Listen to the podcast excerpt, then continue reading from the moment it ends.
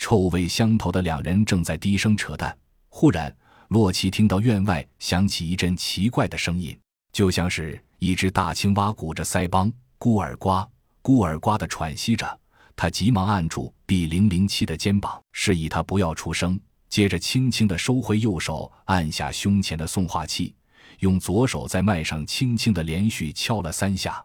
这是约定的紧急信号，在遇到危险。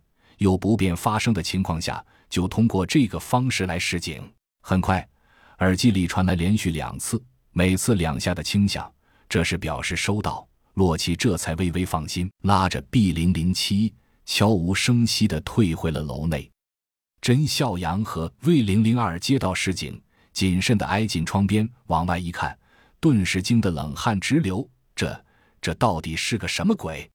只见院墙边上一字纵队走过三只一模一样的怪物，看起来就像是直立行走的，长着癞蛤蟆上半身和人类下半身，眼睛鼓鼓的凸起，来回转动着。其中一只扭头对向了小楼。甄小阳心里一惊，拉着 V 零零二的手，急忙从窗口闪开。他知道青蛙类动物的复眼相当敏锐，大大咧咧的，肯定会被逮个正着。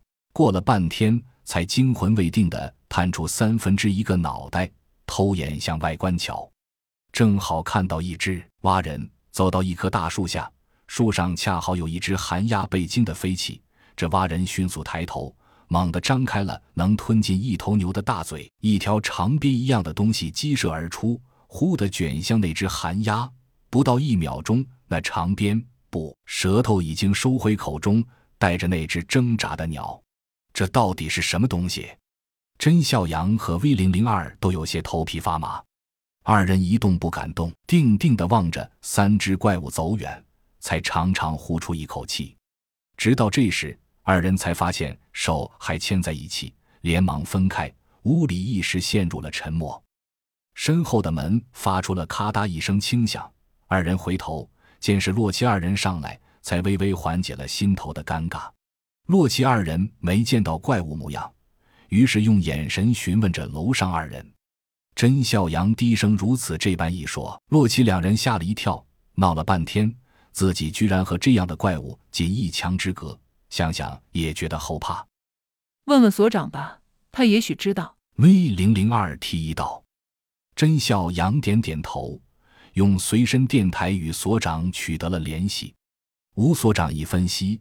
几人遇到的应该就是从 XN 基地找到的新产品资料提起的最新的病毒罪恶产物，集合了人类和蟾蜍基因的超级猎手追猎者 Alpha 改，一种反射神经超过人类六十倍、远射近战几乎全能的超级杀手。三只